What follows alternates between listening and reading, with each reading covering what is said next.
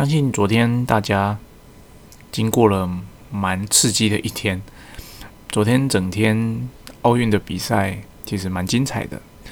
那昨天有几场蛮精彩的比赛，嗯，我相信大家印象最深刻的一定就是我们的羽球戴资颖对战中国大陆选手的那一场比赛。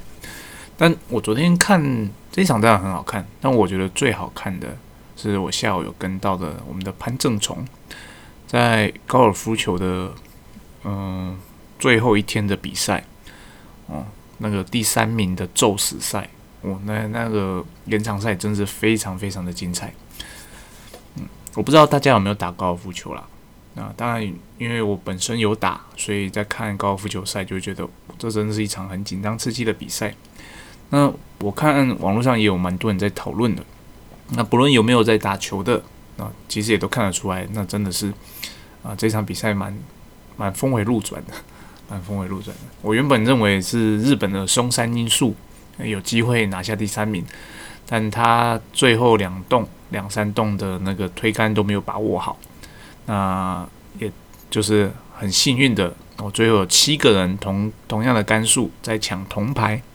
那经过了四洞的比赛之后，啊，我们的潘正崇哦顺利的拿下了铜牌，那个瞬间真的是忍不住大叫了出来。为什么呢？因为他从第一天的第五十八名。哦，第一天打完那个总杆数啊是第五十八名，一路的爬爬到第四天的比赛，因为高尔夫球比赛要打四天，他爬到第三名，这真的是一个算是奇迹啊，那是非常困难的一件事。好，今天要聊的当然不是聊奥运了，啊，今天只是以奥运跟大家做个开场白。那奥运的比赛还没结束，老实讲，这一届的奥运没有观众是蛮可惜的，但是。也很庆幸的，他们有举办。我相信选手们在没有观众的环境下打起来，一定相对于大部分的选手来讲，他一定没有压力，那也能够表现得更好。希望我们可以再多拿一些奖牌喽。那我今天想跟大家分享的，算是那跟 marketing 比较有关系的，但因为整个细节内容我还在脑袋整理，所以我怕我讲出来的东西可能稍微会有点凌乱。如果有点凌乱的话，那请大家多多包涵。这一集的内容，我有打算要把它打成文字稿，呃，当然不是逐字稿了。我可能会把我讲的内容把它整统整出来，因为我觉得这个内容，呃，有必要把它逻辑化，有必要把它逻辑化。那我今天要讲的主题就是，当我们公司要在推出新产品的时候，有哪些步骤是应该做的？啊，要哪些步骤？大家回想一下，当我们公司在推出新产品的时候，我们通常会做的事情是什么？想好了吗？我相信很多时候就是，诶，这个产品，然后发一封通知信给我们代理商，诶，我们家有新产品喽，诶，要不要买买啊？买去试试看呐？或者做一份 news，啊发给可能如果你有 news 的名单的话，就发给大家说，诶，我们公司推出个新产品喽，有没有兴趣啊？或者甚至就是诶，放放在网站上哦，就当做是有个新产新产品的试出这样子哦。其实这样的方式呃屡见不鲜了，在我们公司以往也是。那其实这样的方式，老实讲，在做 marketing 这块是完全不及格的。那为什么这样的方式在很多很多公司都见得到呢？因为呃传统产业上。他们并不把行销当成是一个独立的部门，行销只不过是挂在业务部底下的一个小小的，可能连个单位都不是，它可能跟业务业务甚至是整并的哦。所以行销这个 marketing 这个这个行动这个这个活动，在传统产业里面，我个人的观察，大部分都是不存在的。可能会有人反驳说：“有啊，我们公司有在做 marketing 啊，我们有参加展览呢，我们有投关键字广告嘛，我们甚至投 FB 广告，或者是说，嗯，我们有做线上销售啊，等等的。其实这些都是行销的一部分，没错。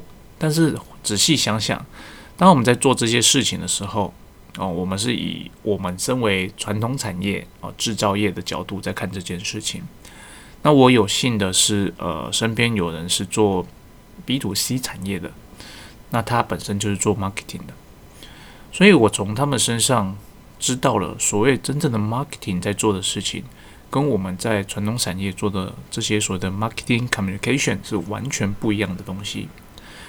在 B to C 产业的 marketing，他们基本上是由所谓的行销团队去制定说这个产品推出的。推出之前，他们就要先制定这个产品推出之后要怎用怎样的方式销售，甚至在推出之前，他们就拟定了一系列的销售计划，包含该怎么去宣传，该去哪里宣传，该做什么样的活动，以及产品的定价要多少等等的这些，在呃产品上市之前都会做完。那我们回想回头看我们自己的产业，在传统制造业里面，我们这些事情会做吗？通常不会，我们通常就是诶。我们开发出一个新产品啊，这个新产品可能是某个代理商或某个 user 的要求，公司想一想，诶，觉得这个产品好像不错，觉得好像不错啊，注意这句话，那我们就去开发了。开发出来之后呢，那就是诶，这个是美国的一间代理商请我们开发的，我们可能就是发给他说，诶，我们这产品开发出来喽，啊，你可以开始贩售喽，然后同时可能发给其他国家的代理商，我们现在有这个新产品喽。欢迎购买。啊，你有没有发现有一个问题，在做产品产品开发这件事情的时候，我们可能就是得到某个代理商或某个 user 的要求，我们自己觉得这个产品不错，我们就开始去做评估，然后甚至就直接开发了。那评估可能根本就没有做过市场调查，可能根本就没有问过其他的国家的代理商，这个产品到底在该国家有没有那个需求。我们可能就自认为这个产品有需求，而且自认为这个产品应该要有很多的需求。哦，到头来有可能这个产品，当然它是有可能是成功的哦，但也有可能是完全失败的。哦，完全失败的。如果它是成功的，可能还好。哦，我们为公司创造了一条产品线。那如果是失败的呢？我们这段时间的努力就白费了。那我们推出这个新产品，我们可能还搭配了一些的促销活动，甚至我为了这个新产品，我在展览会中把这个新产品带去展览，但是有可能一台订单都拿不回来。那所以我们在做呃业务的时候啊，就变成说，如果我们是业务领导者 marketing，很容易就会陷入这样的状况，很容易。当然，我不是说业务领导 marketing 这件事情是错的啊，我只是说有些时候呃。因就是因为在船产里面，大部分是业务领导 marketing，所以我们更应该要了解在其他产业他们所做的行销到底在做什么东西。那衍生出来就是我今天想分享的主题。当我们有个新产品要推出的时候，我们应该要有怎么样的步骤，好好把这个产品去推销出去啊？当然，这个新产品我的前提是你有做过市场调查。而且市场认为这个产品是有卖点的哦，我们公司去开发，哦，到了这个阶段，好，那我 prototype 我的出版产品可能做出来之后，我试用了，觉得不错，那我接下来该怎么做呢？哦，以下有几个是一个想法给大家参考。首先，我会的我会做的做法是，我的出版产品开发出来之后，那我们内部一定要先测试嘛，测试过之后，觉得内部觉得 OK 了。那我们的做法会是先小量的试试量产，就先做个可能几台，可能几十台哦，不一定看产品的大小。那为什么要做这么多呢？因为有些东西在量产的时候，它才会问题浮现出来。哦，那量产完之后，如果问题没有问题，好，那这个时候我们要做的事情有什么呢？我这里会做的是，我会选一些比较值得信赖的代理商或经销商。优先告诉他们，我这个新产品问世了，你要不要试试看？那甚至哦，看性看产品的性质或代理商的关系，甚至我可能会就是成本价，甚至有可能就不要钱了。哦，如果他要订大订单，我干脆就送他这个东西，送给他说，你拿回去，你试用看看，然后你告诉我这个东西怎么样。哦，通常他们会同意，因为。毕竟双方合作久了，那这个产品也做过试调，那一定是有市场的东西。他们会是拿回去测试，然后会给我们回馈，回馈之后的再改版，哦，再出来的东西就会是更更好的东西。好，到了这个阶段，我们要做的事情有以下：一，我们就应该要开始准备它正式的公开了。但是正式公开之前，我们哪些东西要准备呢？当然是我们的文宣品。你这个产品的东西做出来了，你的行路做完了没？你的手册做完了没？你有没有针对这产品拍介绍的影片？甚至这个产品安装在其他设备上，如果它是小东西的话，搭配的影片。这个产品在实际应用在生产端，它的影片。哦，这些影片你准备好了吗？哦，这影片可能是在工厂内自己制作的，可能是在代理商那一端哦，由他们那边去做拍摄的。哦，不论如何，你有没有这些材料？有了之后。接下来你要的做的事情就是公开嘛。公开的方式，你可以发呃所谓的广告信。如果你们公司本身就有那种可能月刊、季刊或是年报这种的，你就可以把这个产品在上面公开发送出去，跟大家宣告说我有这个新产品了。好，发送出去之后呢，很重要的，我们还要另外的呃，针对我们所有的代理商。啊，针对所有代理商，特别的针对这个产品做更 detail 的介绍，因为前面发的叫做 news 嘛，news 它的介绍不会太深入，它就是说，诶，我这个东西了，那可能是怎么样的应用？那接下来我们就要针对代理商，哦，针对这个产品去写出一些更详细的功能，甚至有一些更详细的操作的影片，就在这一封信里面就。发给代理商说：“我这个产品是这样的产品，然后它的优点、缺点是什么？它的市场在哪里？啊，甚至这边有一些参考的影片，你可以看。哦，发给代理商之后，宣告我这个产品。在这个宣告这个同时，看公司要不要做。其实你可以做的事情就是：好，我们有优先订购的折扣。如果你在什么时候订购的话，这个新产品的话，你可以享有多少的折扣？用这样的方式想办法促成第一。”第一笔的大订单，大订单不是说一间客户订很多啦，就是尽量的收集到各个区域的订单，哦，促销，促销信发出去之后，你当然不一定会有订单啊。如果事情生意这么好做就好了，所以促销，我想相信很多公司它至少会做到这一步啦。那他可能没有做的很完全，他至少会做到，诶，跟代理商说，我新产品发出去了。那很多公司也可能就只到只做到这一步而已，那后面的才是重要的。后面还要做什么呢？好，你发出去之后，你两个星期之后必须要再追踪，因为很多时候啊，我们做业务，我们知道其实我们很忙，有些时候有些信我们很容易就不小心就略过了。如果那个信呃，可能我平时不是很注意，或者说我平时的信很多，我可能在滴滴滴滴滴 delete 就不小心就误删了，我可能会没看到。所以两个礼拜之后，务必同样的内容，或者甚至你内容做小小的修改，再追踪一次，再追踪一次。好，这样你已经做到了呃再追踪，然后你可能还会再追到一些订单进来。好，这是做到第二步。第二步做完之后呢，你还要做什么呢？诶，很难思考吗？其实也不会。记不记得刚刚说我们要准备很多的影片？这个时候你就要开始在你的所谓的社群平台上开始。渐渐的试出这些产品的影片，哦，你要在各个社群平台上，哦，就是介绍你这个产品，那用各种的角度去介绍它。那当然你不是说一天一篇啊，每天都在播这个东西，你要可能自己排定时间，可能就是一周一篇两篇。那你在说明这个产品，即便你在介绍一样的东西，但至少你不是纯粹的复制贴上啊，慢慢的试出这样的影片，然后记得。一定要打关键字哦！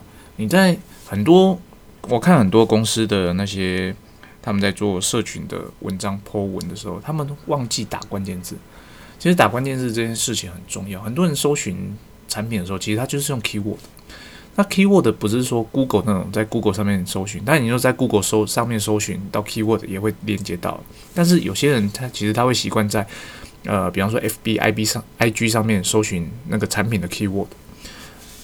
它用 keyword 打上去之后，你的产品曝光度才会高。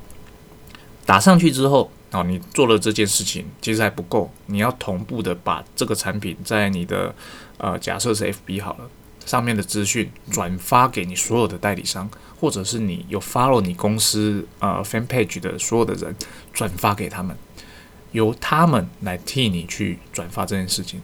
其实大家要知道，粉丝专业现在的触及率其实并不高。你 po 文了，你可能以为会很多人看到，甚至你说，诶，我有五百个追踪者，我们公司有五百个追踪者，我碰这五百个人都会看到，其实并不会哦，会看到的可能不到不到五十个。我我想可能三十个都不到，所以说你必须主动的去做这件事情。好，做到这边之后呢，你还可以再做什么？其实你应该要再去呃相关类产业类别的文章底下去留言，留言说我们公司现在有这样的产品，哦，可能可以让你参考一下。比如说你我们要把所有的以往做的被动等待的事情全部变成主动。哦，全部变成主动，那你一定会觉得这样子很花时间呢？对，没错，就是很花时间啊。但这些时间其实是需要你，就是需要花这些时间去累积，累积你在社群上的曝光度。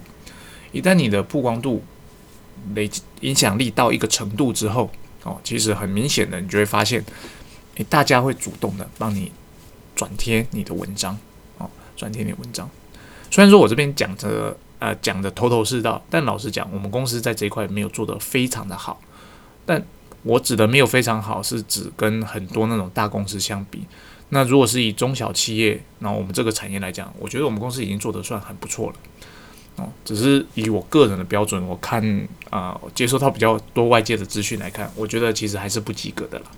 但因为老实讲，公司人力有限嘛，人力有限的情况下，你还是呃，有些时候你就是必须妥协。但必须妥协，不代表你不呃不应该不知道这些事情啊。讲说你必须妥协，你不代表你你就可以不知道这些应该要做的事情哦。应该说，只是说我们在有所取舍的时候，呃，这些事情可能就会被我放在比较不重要的部分。好，接下来下一步呢是什么呢？接下来下一步就是你在做这些事情的时候，同时你的产品可能已经交货给呃。你的代理商了嘛？有可能已经送达了，或可能还在路上。那这个时候你就要抓时间，你要确认这个东西哦什么时候会送达，你要追踪你的代理商，说：“因我这个新产品到了。”为什么要追踪这件事情呢？提醒他啊，提醒他。就像我之前说过的，代理商他不一定只卖我们家的产品。这个时候，如果他在其他间产品同时有新东西呢，你的东西会不会是他最看重呢？其实你并不知道。但是你这时候发一个提醒的信，告诉他说：“诶，我的东西快到了，或我的东西已经到了，你测试的怎么样了呢？可不可以给我一点 feedback？” 哦，这个当然是指一般代理商，不是我们前期那些选定的那些呃比较 close 的代理商。哦，一样，我们也是需要他的 feedback。好，甚至可能有些代理商已经销售出去了，他可能已经卖到客户端去了。这个时候就很重要了，这就是呃，我们推出一个新产品，我们最需要的东西就是所谓的销售时机，想尽办法的去要到这个产品安装在客户端的照片与影片。好，说到这，如果假设我们真的收到了这个照片与影片，我们要做的事情是什么？回过头来去修改你既有的行路，你既有的文宣品，把这些在现场的实际的东西放到你的。呃，行路当中去，把这些在现场真的在现场生产的呃照片、影片放到你的 social media 去，哦，去告诉人家说，我这个产品真的有在生产，而且它用的是什么样的产业。这件事情呃，其实可以很有效的让大家消除对新产品的疑虑。哦，新产品的疑虑。好，到此为止呢，呃，是一个基本。然后呢？我们其实还可以做更多的事情。记不记得我们初期在贩售的时候有促销？哦，促销这件事情是为了帮助呃帮助我们销售啦，就是我想卖，先赶快卖更多出去给代理商，让他们赶快拿到东西。那我想赶快拿到呃这些时机。哦，假设已经有了固定的时机之后，接下来我们其实还可以处理的事情就是所谓的搭售，搭售。那搭售的部分。啊，这就是看产品别了，不一定每个产品都适用哦。因为我想要这个产品再多卖多更多一点嘛。那有些代理商可能经过前面的促销，他还是没有买啊。哦，我刚推出，他还是会怕怕的，没有买。这个时候你已经有一些时机了，哦，你应该再次的想尽办法把这些产品卖给那些还没有买的代理商。那为了消除他们的疑虑，这个时候你可以做的事情就是：好，我买 A 送 B，或是买 A 送 B，然后 B 打折啊。举例像 Seven 很常有的啊，第二杯七折啊，第二杯半价，类似这种，用这样的方式吸引他们去购买这个新产品。哦，吸引购买。那这个目的是什么呢？目的就是要确保每一个代理商都会去关注以及贩售这个产品。有些时候啊。有些代理商他只会去卖他认为觉得好卖的东西，那他可能也没有把我们公司当成是一个最主要的供应商。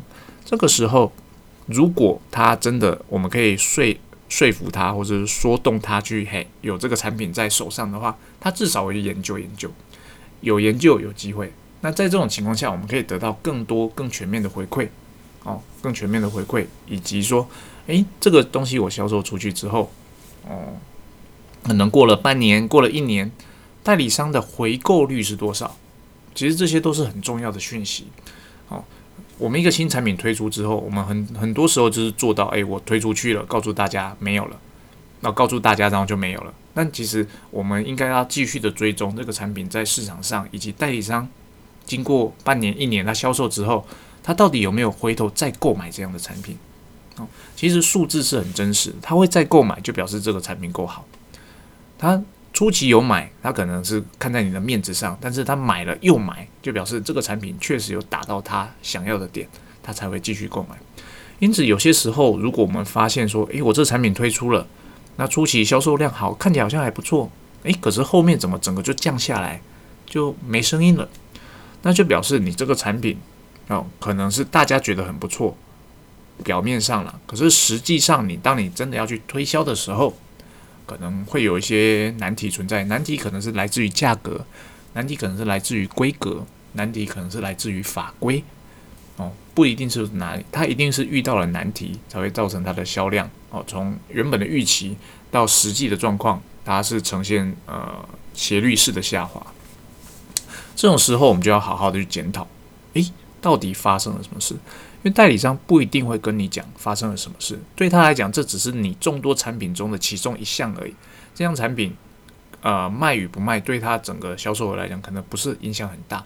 但是对我们公司而言，我们既然已经花了这么多的心思开发这个新产品，那我就要希望它可以变成我一个未来长寿的产品线，而不是只是昙花一现的产品。我相信每一个公司都有那种都很常见那种昙花一现的产品。那这种产品其实。有些时候它并不是昙花，它只是还没有被发掘出来，说到底可以卖到哪里去。哦，你就是觉得它有市场，你的经验告诉你说这个产品一定会有人要，可是为什么卖不出去呢？哦，这种是呃另外一个故事啦，这个是还有别的方式，但是它大体上都可以透过假设我们在初期在推销新产品的时候，可以 follow 以上的流程去把它做完一整套。至少我们会知道这个产品在啊第二年开始，它到底是会卖还是不会卖。我们不会傻傻的在那边评估说，诶，假设我第一年推测这会卖一百台，哦，实际卖了七十台，哦，结果第二年我们推估说，诶，你第一年就卖了七十台，我第二年设定目标一百二十台，实际上第二年只卖了三台，哦，不会有这种大落差出现，哦，就不会有这种大落差出现，然后我们就会。呃，就不知道发生什么事，傻傻的在那边等，说，诶，奇怪了，为什么第一年七台，第二年三台？哦，如果我们有做做产品追踪的，呃，新产品推出后的追踪的话，我们可能就会知道这个产品也许真的不错，只是不适合这个市场。啊，这个产品真的不错，可是我们的代理商跟这个产品别在呃适合的市场不合。那这产品真的不错，只是说，嗯，你可能有哪些小细节没顾虑到。变成那个市场，他觉得不是那么的完美，或者是这个产品真的不错，只是很可惜的，市场上早有跟你一样，甚至比你更好的产品卖的比你更便宜，哦，这些都是很有可能。但是这些我们如果没有经过以上的一连串的追踪，我们不会得到这个资讯，一旦我们有得到这资讯，我们当然就有机会去做二次修正嘛。我们这些资讯收集回来之后，其实很重要的就是要跟公司讨论。那我得到了 feedback 是这样子。那假设问题来自于成本，我卖原本卖一百块，可是市场上有同样功能，它只卖七十块，那我们要不要跟他一样？我可能也卖七十块，或者我们有没有能力说我只卖七十块？哦，如果有能力，那公司想要继续延续这个产品线就做嘛。如果没有能力呢，那这个产品线就要果断的把它停掉，啊，果断停掉。因为有些时候我们可能就是诶，很想要卖这个东西，但开发出去了，我们会舍不得断掉一个产品线。我觉，我觉得这件事情其实是值得呃讨论的啦。产品线这个东西，我们当然会觉得开发出来了，你放在那边啊，就是偶尔就是会有人买嘛。可是呢，如果你的产品线放在那边很多，累积很多，可是你每一台每一年都卖个两三台两三台，其实对整个制造部而言，其实他要花很多的心力去呃储存这些图资啊，去备这些材料。对业务部而言，其实也很辛苦。业务部要知道这么这么多的产品。没有办法专心的去推客人，你会发现，诶，客人的需求，你可能有 A、B、C、D、E、F 产品都可以符合他的需求，那你要推哪一个？哦，我们身为业务部可能就已经这么乱了，那何况我们代理商，他可能有四五个供应商，那你现在又有 A、B、C、D、E、F 的产品，对他而言其实是很辛苦的一件事情。对他而言最简单的就是，哦，如果是这样的需求，你就是给我 A 就好了，你不要给我 B、C、D、E、F。哦，对他而言，就是你 A 就能解决客户的问题，你为什么要搞出这些东西啊？这么多的 option 出来，哦，徒增困扰。哦，以上就是我想要跟大家分享的内容。我尽量的在边讲的时候，脑袋中哦边把它逻辑化。那希望讲的内容不会太零碎，那也对大家有所帮助。那今天就先到这边，这可能是我有史以来讲最长的一集。然后谢谢大家。